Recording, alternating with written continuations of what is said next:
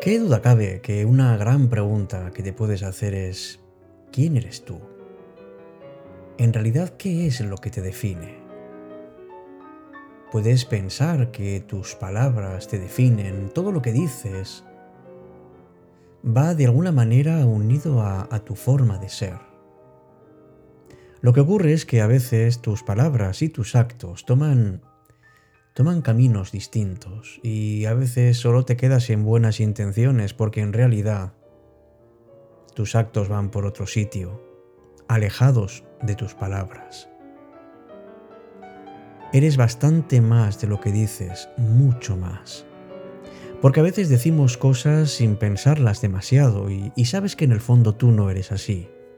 Sobre todo en los momentos más complicados, especialmente cuando decimos cosas de las que luego nos arrepentimos sencillamente porque esa persona que ha hablado a lo mejor no eras tú.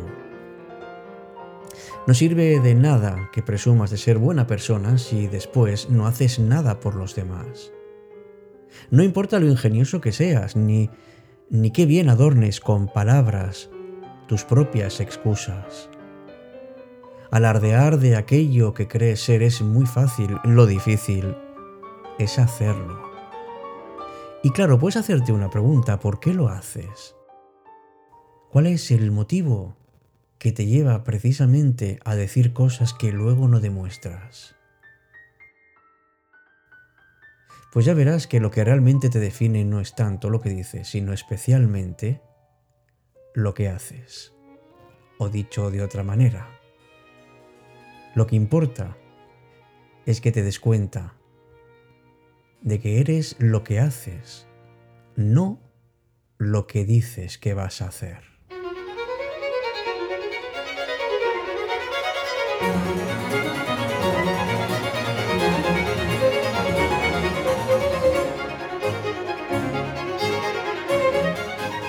Hola, ¿qué tal? Muy buenas noches. Recibe mi más cordial bienvenida a este espacio que es tuyo. Es más tuyo que mío, la verdad.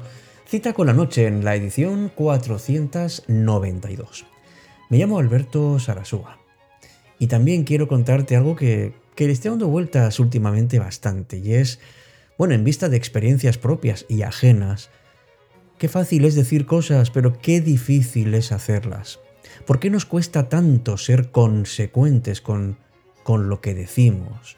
¿Por qué nuestro sistema de creencias y valores se basa únicamente en palabras y no tanto en hechos?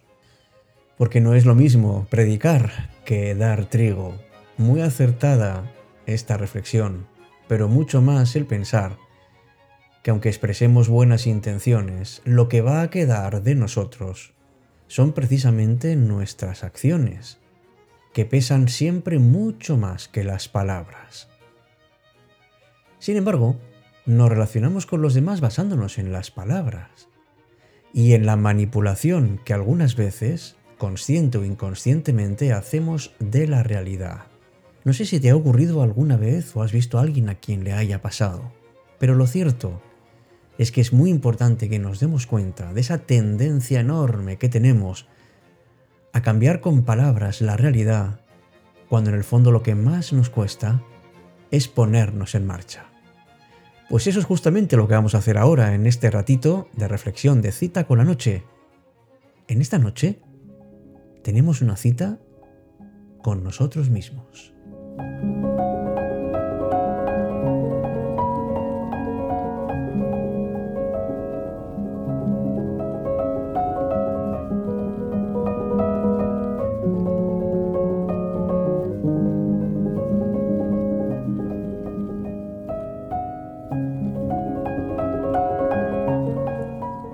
Si te fijas bien, cuando adornamos la realidad con palabras bonitas, en realidad lo que estamos haciendo es camuflar nuestro propio miedo, porque nos cuesta salir de nuestro ámbito confortable, porque esas buenas intenciones en realidad ocultan miedos, miedos a salir, miedo incluso a la libertad.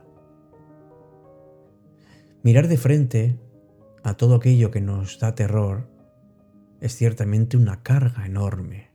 Lo fácil es dar la espalda y hacer como que no estuviesen ahí, esos fantasmas que una y otra vez acuden a nuestra mente y que nos atacan cuando más vulnerables somos. Y poco a poco se va convirtiendo en una carga. Y cuanto más tiempo tardemos en quitárnosla, más difícil va a ser.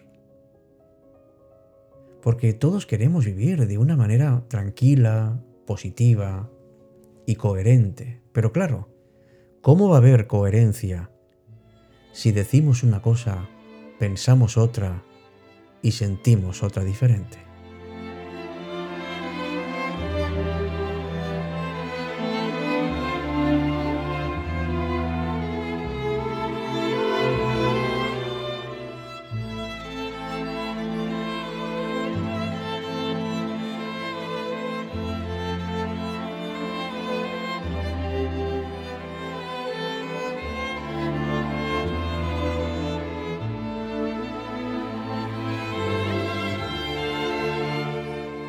Sabes, me acaba de venir a la cabeza un proverbio antiguo que decía, no debes cruzar el puente hasta que no llegues a él.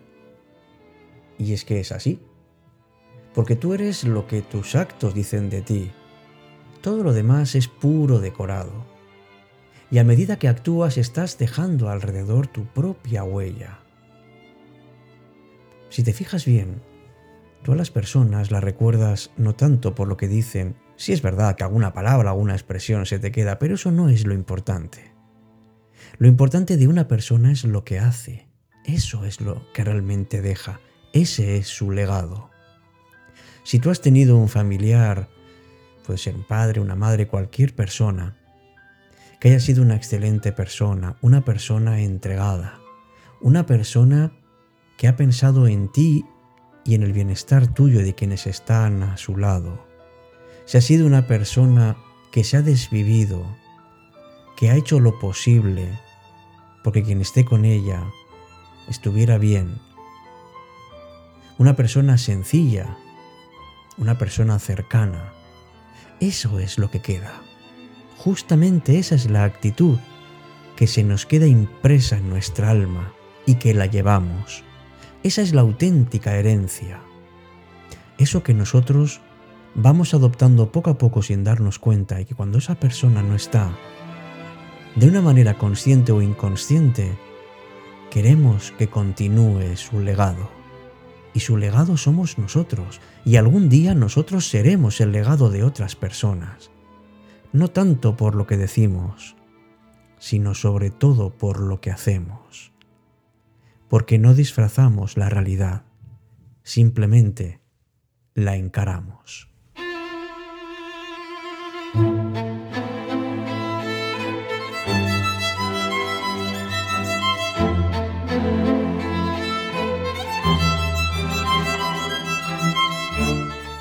También puede que te haya ocurrido que te hayas nutrido de las ilusiones que te han puesto otras personas, promesas que no se cumplen o hechos que nunca llegamos a ver realizados. Y esto no solo genera en nosotros decepción, sino sobre todo tristeza. Lo que uno se propone no es una verdad absoluta y no deberíamos tomarlo así. Una declaración de intenciones es justamente eso, una declaración de intenciones. Lo único que no se puede romper es el hecho, lo que ya se lleva adelante. Recuerdo la película Batman Begins que decía alguien, no es quien seas en el interior, tus actos te definen. Y yo creo que esto es lo que nos proponía pensar. Que no importa lo que llevemos dentro, lo que realmente nos delata ante los demás es lo que hacemos, mucho más que las palabras y mucho más, por supuesto, que nuestros pensamientos. Claro que tenemos que tener buenos propósitos, son fundamentales. Pues por ejemplo, si queremos que vaya bien nuestro trabajo, necesitamos marcarnos propósitos continuamente. Pero tener el propósito de alcanzar una meta, simplemente el hecho de tenerlo, no significa que vayamos a llegar. Y si no, piensa en los propósitos que te hiciste al comienzo de este año. ¿Cuántos has cumplido en estos días, semanas o meses que llevamos de año? Pues probablemente muchos se quedaron en las ganas. Pero tener propósitos buenos nos da vitalidad, nos mete como adrenalina. Pero evidentemente que tenemos que acompañarlos de acción, tenemos que hacer algo, tenemos sobre todo que hacerlos verdaderos. Cita con la noche, cuando la noche se vuelve mágica.